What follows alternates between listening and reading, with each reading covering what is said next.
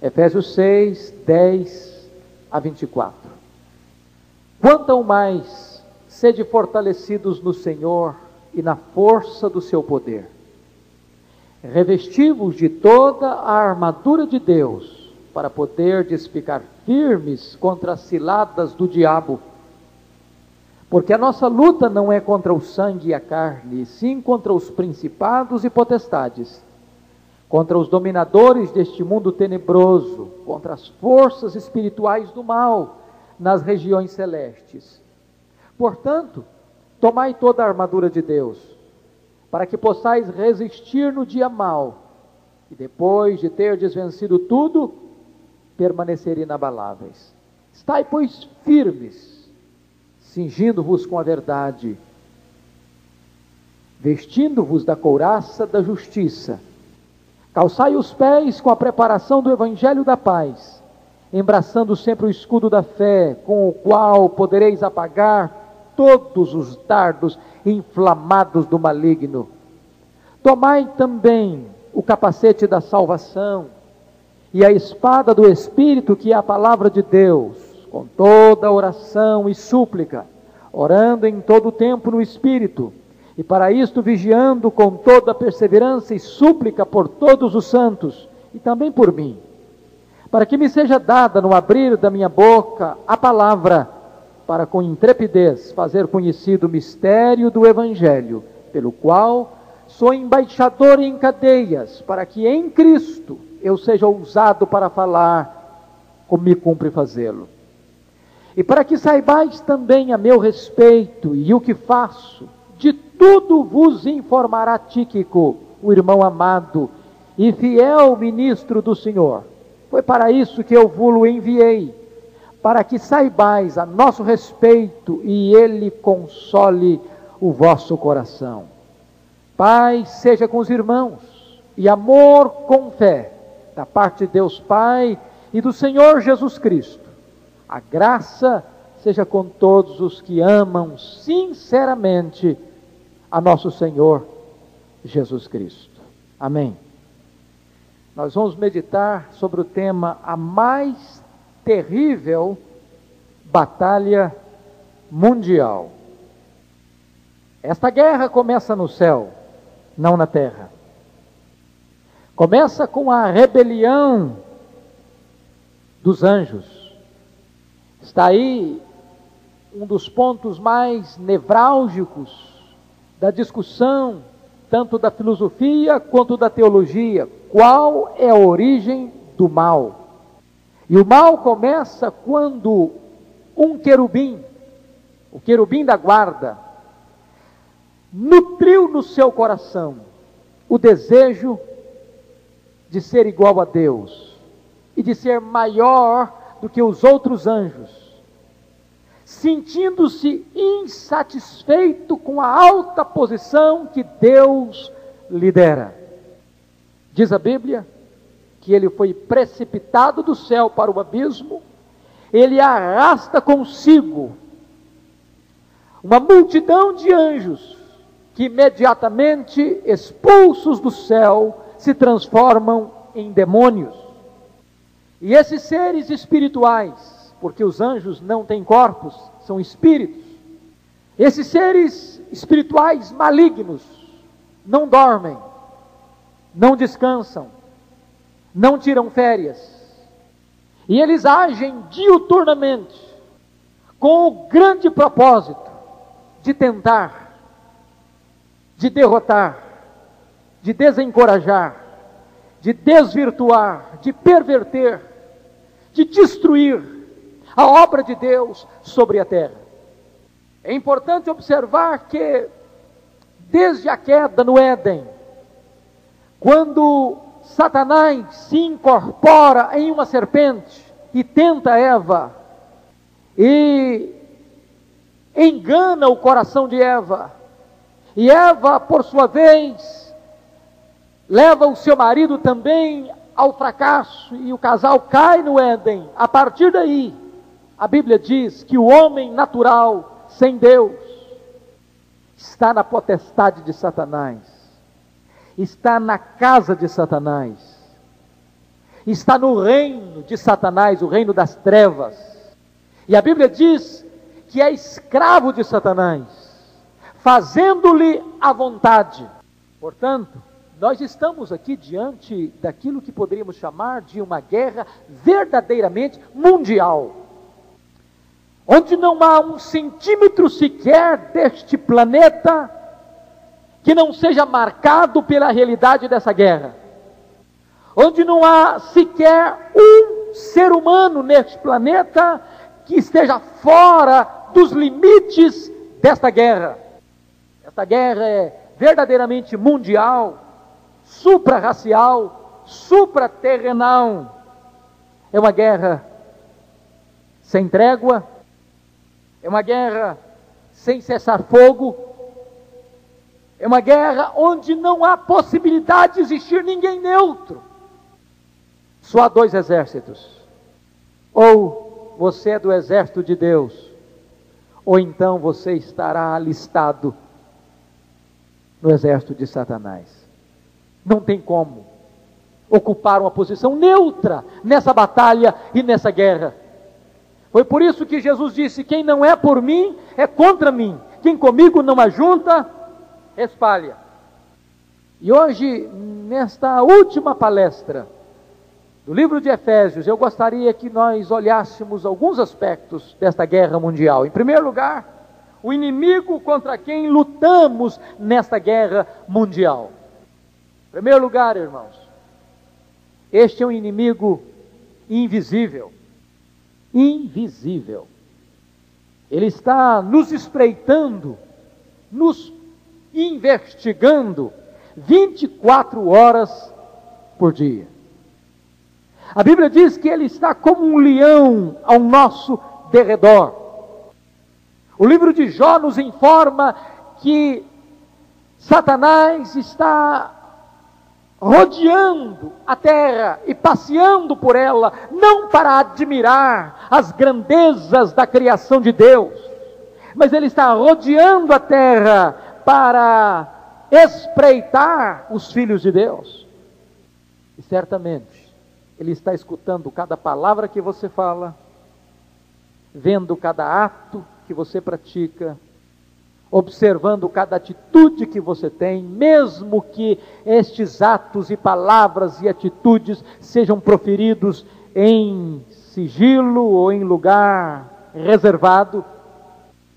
E este é o inimigo espiritual, que nós não podemos lutar contra ele com armas carnais, não podemos destruí-lo com a bomba atômica, nem com ogivas nucleares ele não pode ser alcançado, nem apanhado, nem destruído com armas humanas e armas carnais.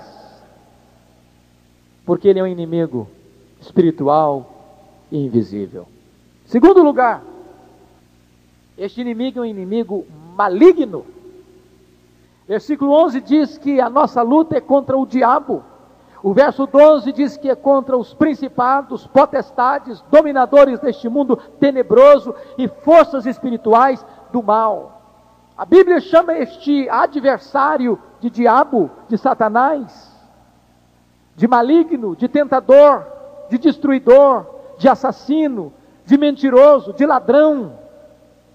E ele é malévolo, maligno em todas as suas obras e atitudes.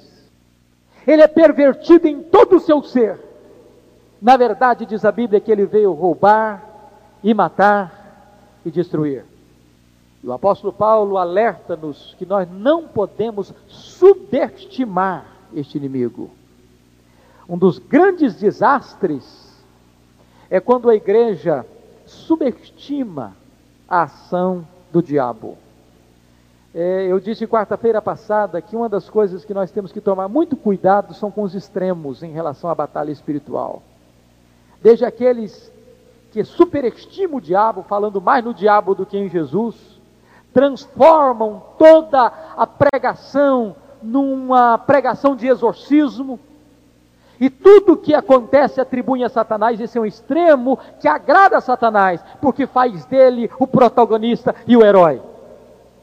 Mas há um outro extremo perigoso, Foi aquele perigo que penetrou na teologia liberal, dizendo que o diabo não existe, que o diabo é apenas um fantasma, que o diabo é apenas um mito, que o diabo é apenas uma ideia negativa. E que nós não deveríamos pensar que este diabo seja um, um ser, uma personalidade maligna. Como Leonardo Boff escreveu certa feita numa das entrevistas na revista Veja, que o diabo é a injustiça social, que é uma ideia, que é uma realidade das estruturas sociais e econômicas, mas que não é um ser, não é uma personalidade contra a qual nós devemos lutar e declarar guerra. Quando as pessoas fazem isso, elas estão caindo nas malhas do verdadeiro satanismo. Terceiro lugar, este inimigo é astuto. Por isso é que Paulo nos mostra aqui no capítulo 6, no versículo de número 11, que nós temos que ficar firmes contra as ciladas do diabo. E cilada é exatamente aquilo que descreve a astúcia deste inimigo. Paulo não fala de cilada, ele fala de ciladas. Várias ciladas, várias armadilhas, vários estratagemas, várias metodologias. Às vezes, este inimigo se apresenta sutilmente, como uma serpente, sorrateiramente, usando estratégias de sedução. É assim mesmo que Deus disse colocando uma dúvida da palavra de Deus. Ah, mas isso não pode ser. Esse negócio está lá na Bíblia, a história de Adão e Eva, feito do barro. Bom, isso não pode ser verdade. Isso é uma lenda, gente. Tem muita gente se dizendo evangélica pregando isso. Mentira de Satanás. Bom, essa história de dilúvio, essa história de Jonas ser engolido por um peixe, o homem tecnológico do século 21 não pode acreditar nessas coisas. É assim mesmo que Deus disse? Não, isso aí é mito, isso aí não é a verdade. O diabo chega sutilmente destilando o seu veneno letal a partir das cátedras, a partir dos púlpitos, levando o povo a duvidar da veracidade das Escrituras. Outras vezes, ele destila o seu veneno letal, colocando o homem num pedestal de glória. Foi o que ele fez com Eva. Olha, Eva, Deus foi muito injusto com você e com Adão. Colocou vocês numa humilhante posição de criatura. Vocês podem ser iguais a Deus. Vocês são deuses. Vocês têm que olhar para dentro de vocês e descobrir quão grande vocês são, quão forte vocês são, quão poderosos vocês são. Esse Deus é carrasco, esse Deus não quer que vocês usufruam o quão maravilhoso vocês são. Vocês podem ser iguais a Deus. E Eva caiu nessa armadilha. Sutileza. Mas às vezes a cilada ou a sutileza desse inimigo é o inverso. Agora ele não é sutil como a serpente, mas é feroz como um leão. Agora a artimanha dele não é sutileza, é amedrontamento. Quando ele chega com pressão, quando ele chega implacavelmente, é o dia mau, quando você de repente percebe, parece que desaba sobre você uma torrente de problemas, quando desaba sobre a sua cabeça um dilúvio de dificuldades. E você é atacado com rigor desmesurado, e você é atacado com arsenal pesado. Eu não sei quantos vocês já tiveram experiências de conversar com pessoas vindas do Espiritismo, dos, do Candomblé, da Umbanda, quando a pessoa tenta sair primeira coisa que vem é ameaça: não sai não, porque o diabo vai te matar. Não sai não, porque os espíritos vão te destruir. É o amedrontamento, se acua a pessoa. Eu nunca me esqueço, certa feita fui chamado para ir à casa de uma pessoa que estava envolvida com o espiritismo, estava comprometida com o Espiritismo. E essa pessoa, então, quando cheguei para conversar com ela, à medida que nós conversávamos, essa pessoa começou a tremer, começou a suar. E suou até o ponto de molhar a camisa. Naquele momento a pessoa foi tomada por um sentimento de pavor, de horror muito grande. Ele disse: Eu estou com medo que o diabo vai me matar, ele vai me destruir, ele vai acabar comigo. Eu disse para ele: Aqui está o nosso Deus, que é maior do que o diabo. E Jesus Cristo, Filho de Deus, se manifestou para destruir e desfazer as obras do diabo. Se você temer ao diabo, você estará perdendo a oportunidade de ser liberto, de ser salvo. Coragem! Aquela pessoa, naquele momento, se dispôs a romper com aquelas alianças, com aqueles vínculos, com aquelas entidades malignas. No momento em que nós começamos a orar por ele, aquela pessoa deu um grande grito, pavoroso grito e caiu com o seu corpo desarticulado ao chão. E o diabo estava tentando intimidá-lo. E é assim que ele faz. Ele ruge, amedronta, acua, para que as pessoas se encolham de medo, para que ele mantenha essas pessoas debaixo das suas garras. E ataca com fúria as pessoas. Que é tremendo, irmãos. Nós precisamos estar atentos para isso. O diabo, ele não tem uma única estratégia. Paulo fala de ciladas. Para cada pessoa ele estuda. Ou vocês não pensam que ele é um estrategista de guerra? Está estudando a sua vida. Está investigando os seus passos.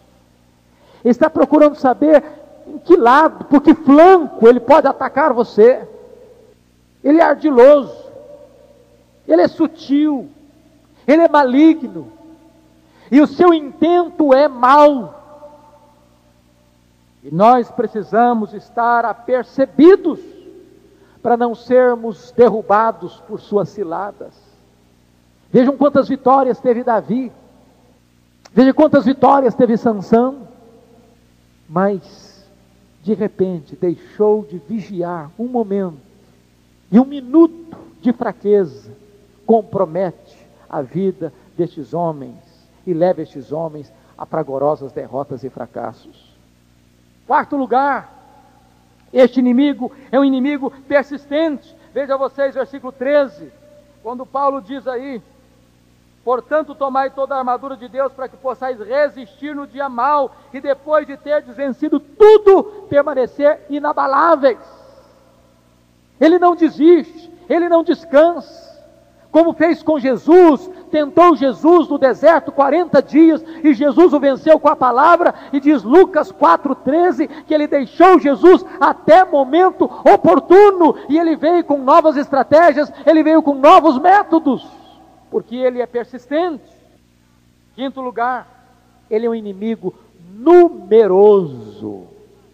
Verso 11 diz que é o diabo, mas no verso 12 diz que tem principados, que tem potestades, que tem dominadores deste mundo tenebroso, que tem forças espirituais do mal. Nós não sabemos quantos demônios existem, mas certamente é uma grande multidão, ao ponto de apenas em um homem estarem alojados seis mil demônios. Quando Jesus pergunta para aquele gadareno: Qual é o teu nome?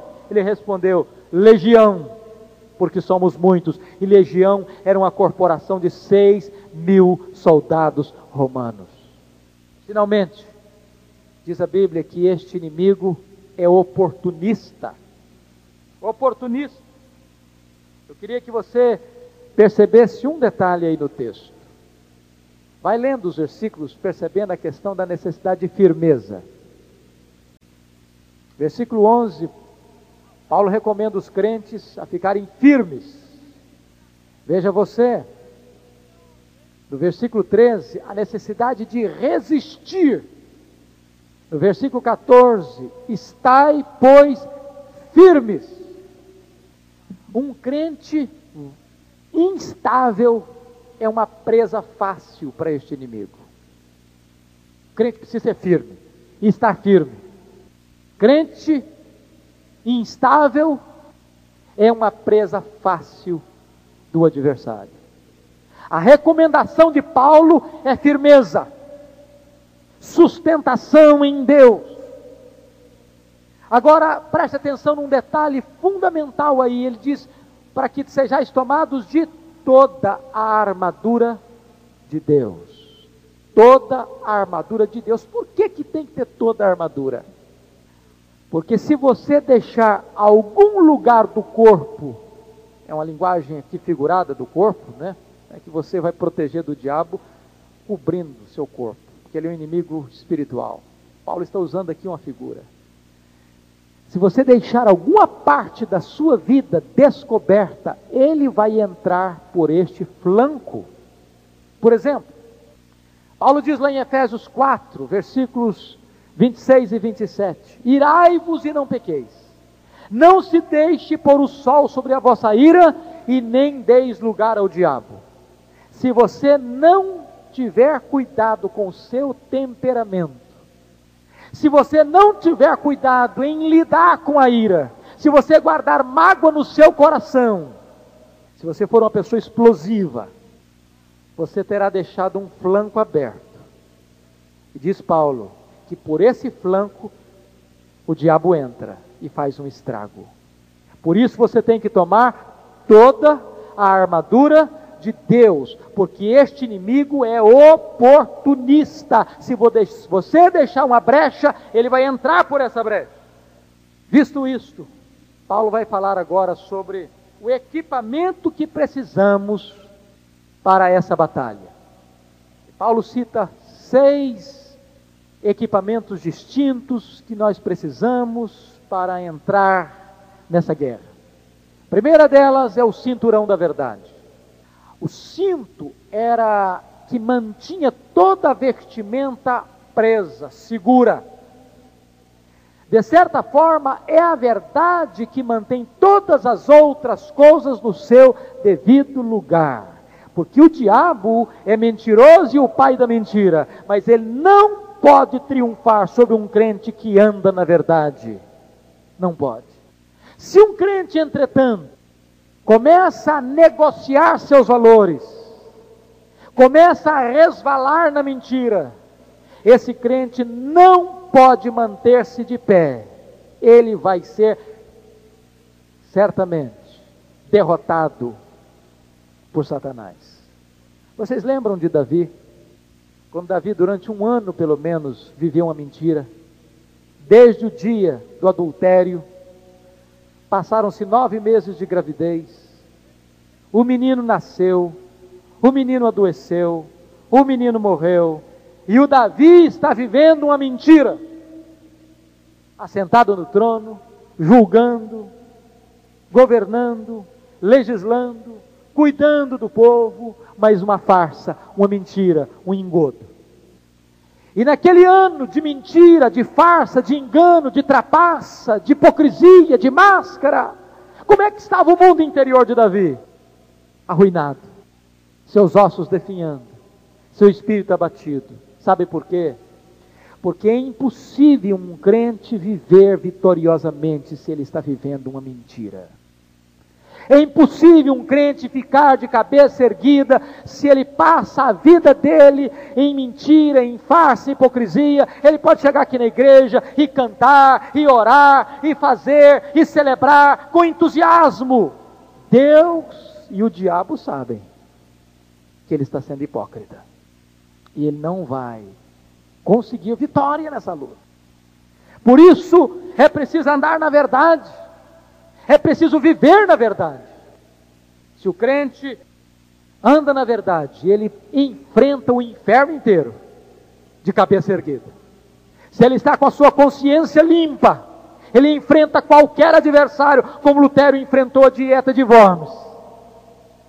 Por causa da sua consciência presa, cativa à palavra de Deus e à verdade de Deus.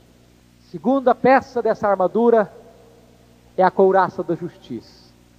Era uma proteção que cobria o pescoço e cobria o tórax, protegia os órgãos vitais, o coração, o pulmão, E o que significa isso?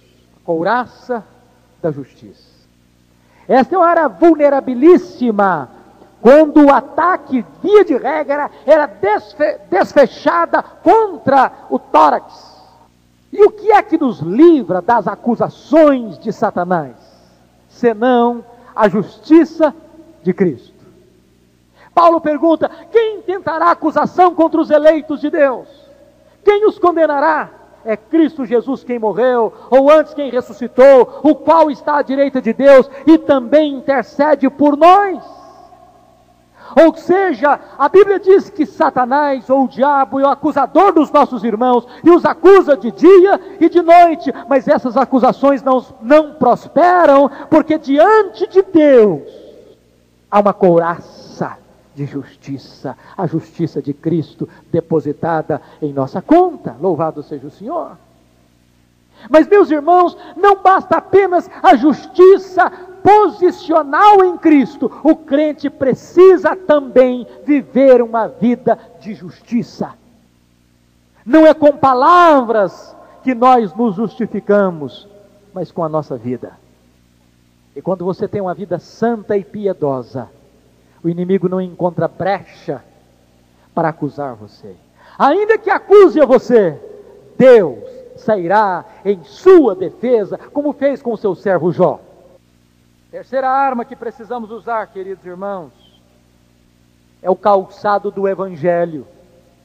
E é interessante que Paulo diz aqui as sandálias da preparação do Evangelho da paz, porque os romanos, naquela época, eram guerreiros, e as lutas eram lutas corporais, e às vezes tinham que se fazer longas marchas, e o que faziam? Nas sandálias usavam cravos ou pregos que se fixavam ao chão, que se prendiam ao chão. Muitas vezes tinham que andar por lugares escarpados e íngremes, e aquelas garras se prendiam ao chão e lhes davam segurança e mobilidade. Nós precisamos estar firmados no Evangelho. No Evangelho.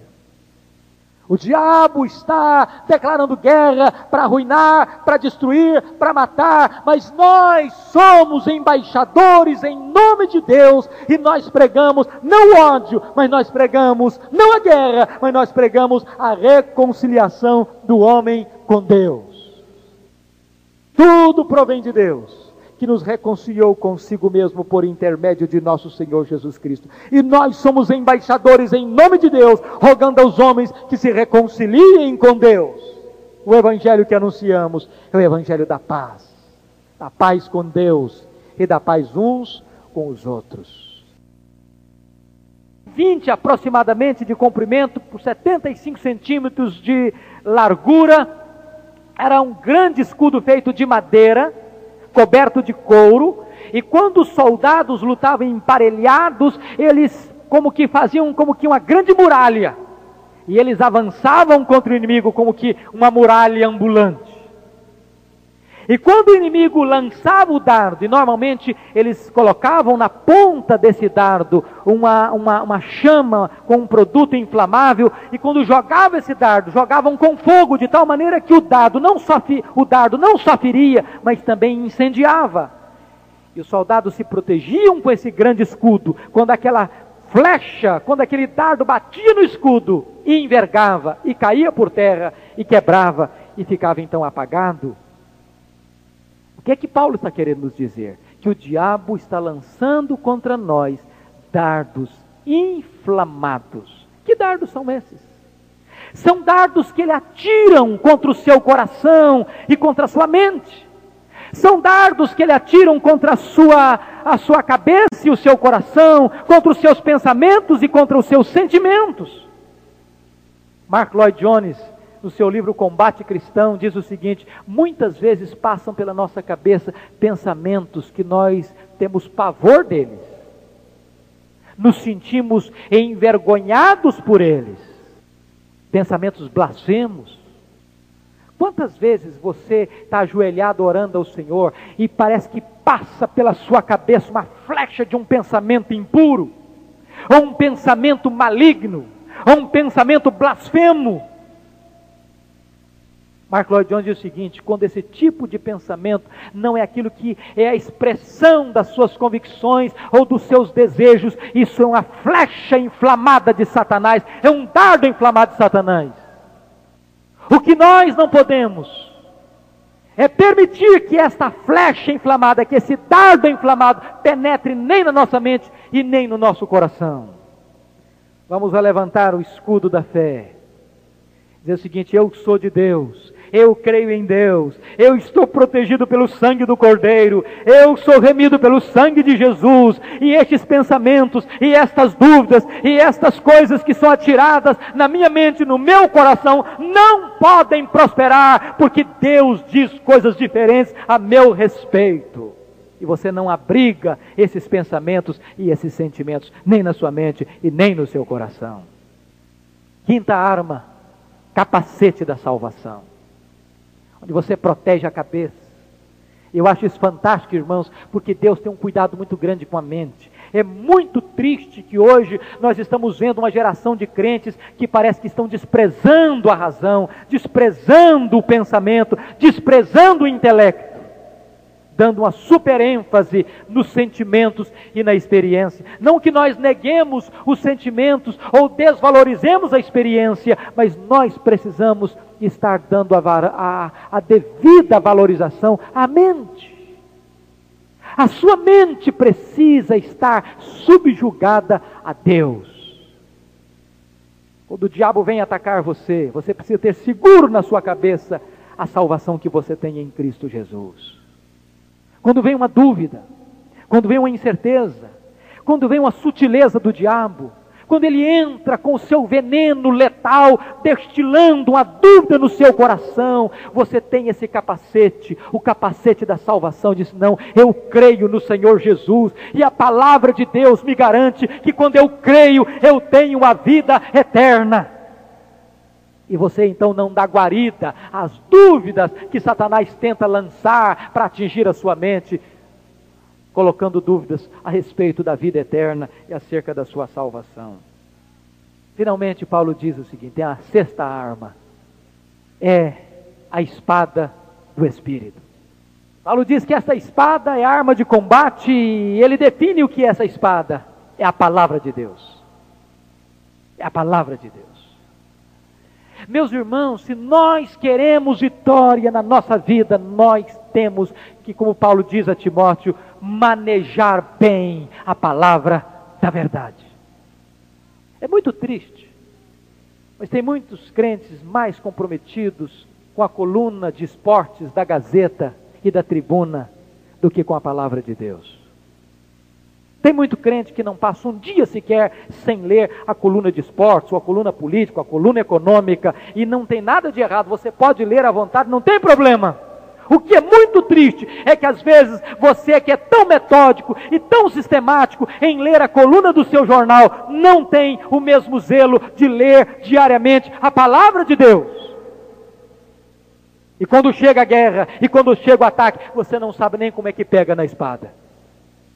Não adianta pegar em armas carnais. Moisés quis libertar o povo usando uma, uma espada carnal, matando um egípcio.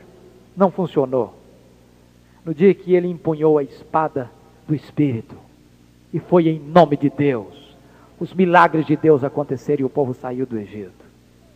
Pedro quis defender a Jesus com a espada cortando a orelha de Mar. Não era por aí. Mas no dia que ele levantou no Pentecoste e terçou a adaga, a espada do Espírito, os corações se derreteram diante de Deus. Cristo venceu Satanás, dizendo: Está escrito, está escrito, está escrito. Querido irmão, se você quer ser vitorioso, comprometa-se com a palavra de Deus. Porque este livro, a palavra de Deus, vai afastar você do pecado ou o pecado vai afastar você deste livro. Vejamos agora, irmãos, terceiro aspecto.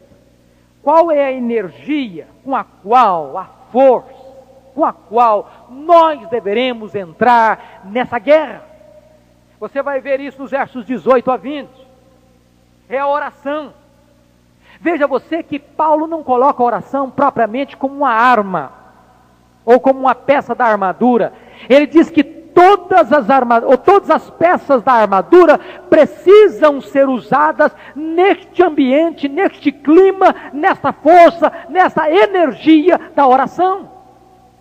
A palavra de Deus dirigida aos homens é deveras poderosa, especialmente quando ela se acha em íntima relação com a palavra dos homens dirigidas a Deus. É por isso, queridos irmãos, que nós não podemos ser crentes apenas que enfatizam um lado.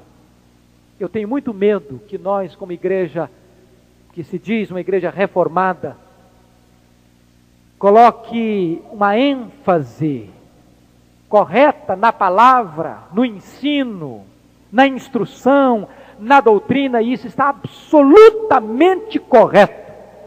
Mas eu temo que nós, como igreja reformada, estejamos dando uma ênfase pequena demais, pequena demais, no outro aspecto da mais alta importância que é a oração, que é a oração. Quando você vai olhar a igreja primitiva, você vai ver que a igreja primitiva dava ênfase balanceada, equilibrada entre palavra e oração. É por isso que os apóstolos tomaram a decisão: quanto a nós, nos consagraremos à oração e ao ministério da palavra. É por isso que você vê a igreja primitiva orando, e na medida em que a igreja ora, ela é cheia do Espírito Santo, e na medida que ela é cheia do Espírito Santo, ela prega com poder a palavra de Deus. Se nós não dermos a ênfase necessária à palavra, nós vamos pregar, mas vamos pregar sem poder, e pregação sem poder endurece o coração das pessoas e bota as pessoas para dormir. Pregação sem unção corre o grande risco de transformar pão em pedra. Quando Moisés estava enfrentando a batalha contra os Amalequitas, eu acho tremenda a lição de Moisés. Ele entende que não pode separar luta espiritual de oração. Ele sobe ao monte, estende as mãos. E Josué vai para as campinas, para o vale, terçar a espada com os seus soldados. E diz a Bíblia que enquanto Moisés está com as mãos estendidas, há vitória no vale. Um dos braços de Moisés desfalecem, a oração cessa, o inimigo prevalece no vale. Oh, irmão, se a igreja se despertasse para isso.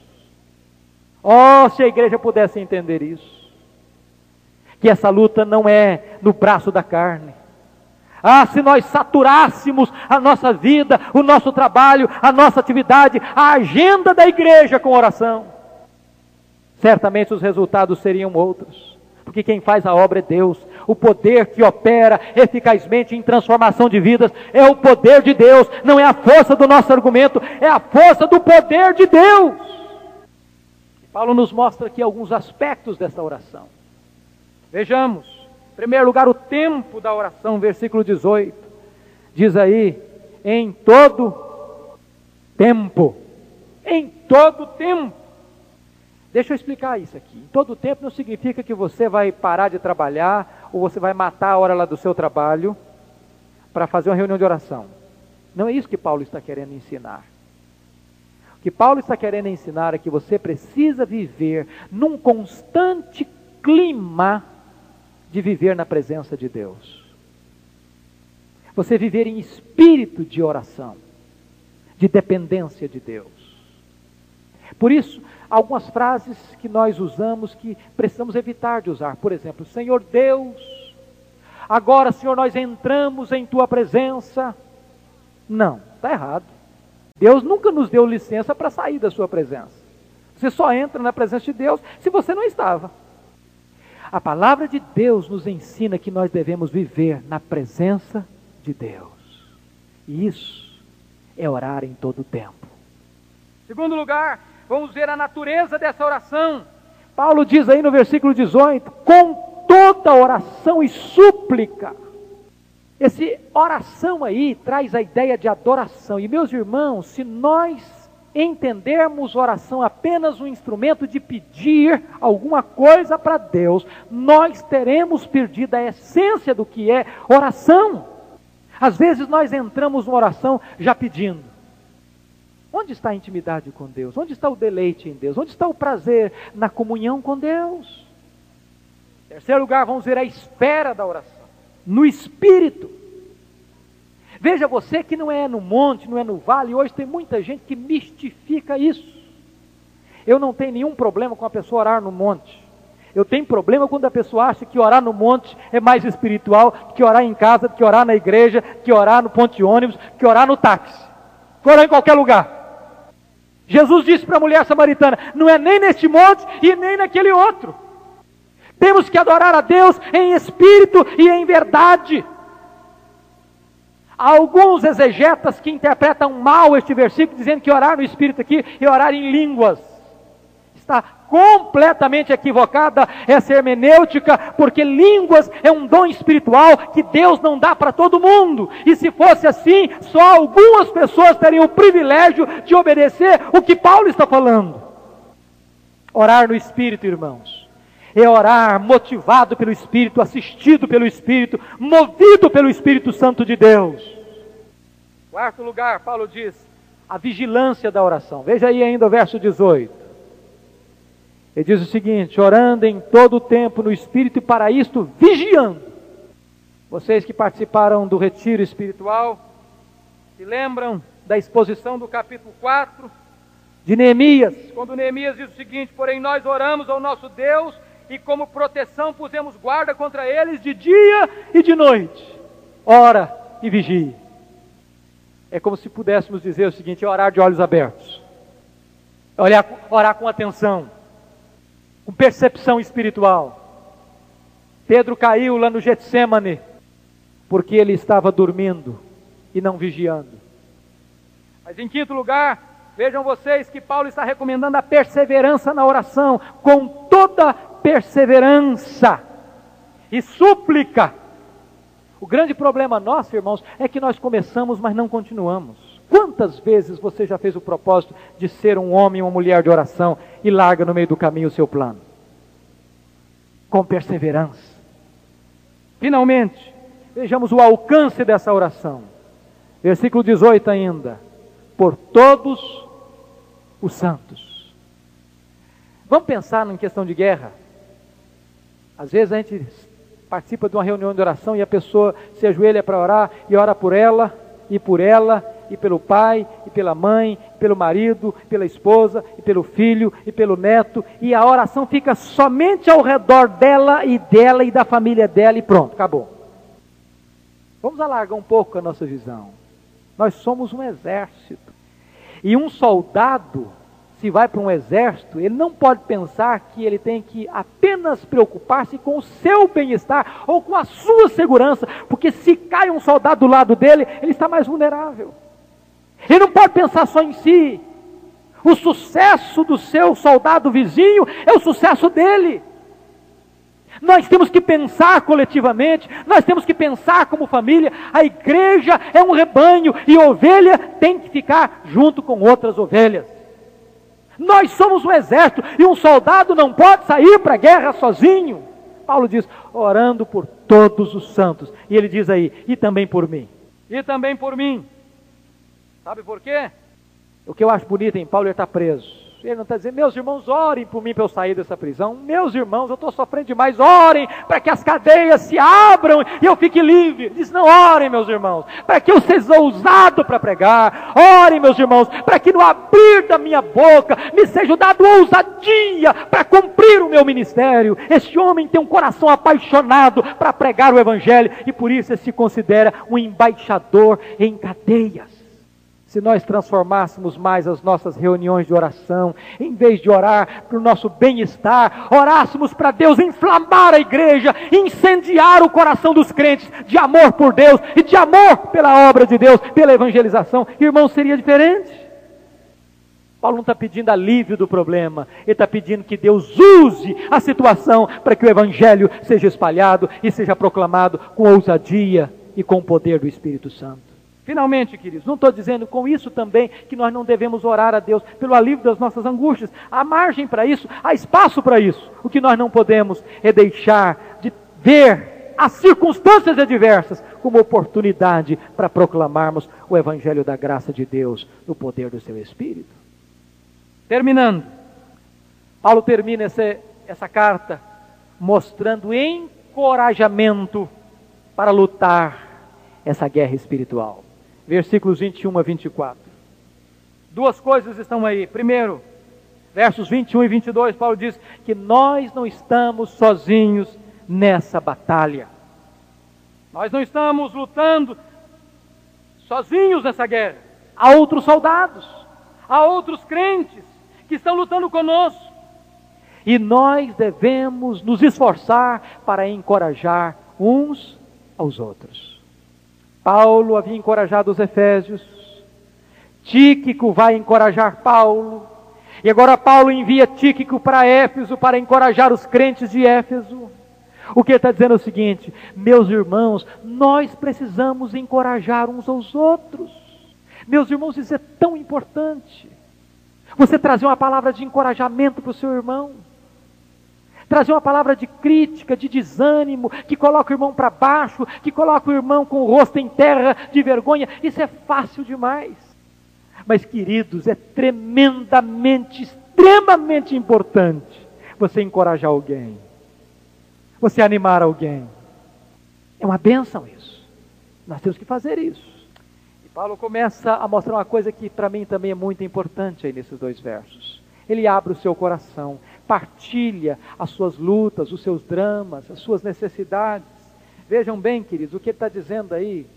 E para que saibais também a meu respeito e o que faço, de tudo vos informará Tíquico, o irmão amado e fiel ministro do Senhor.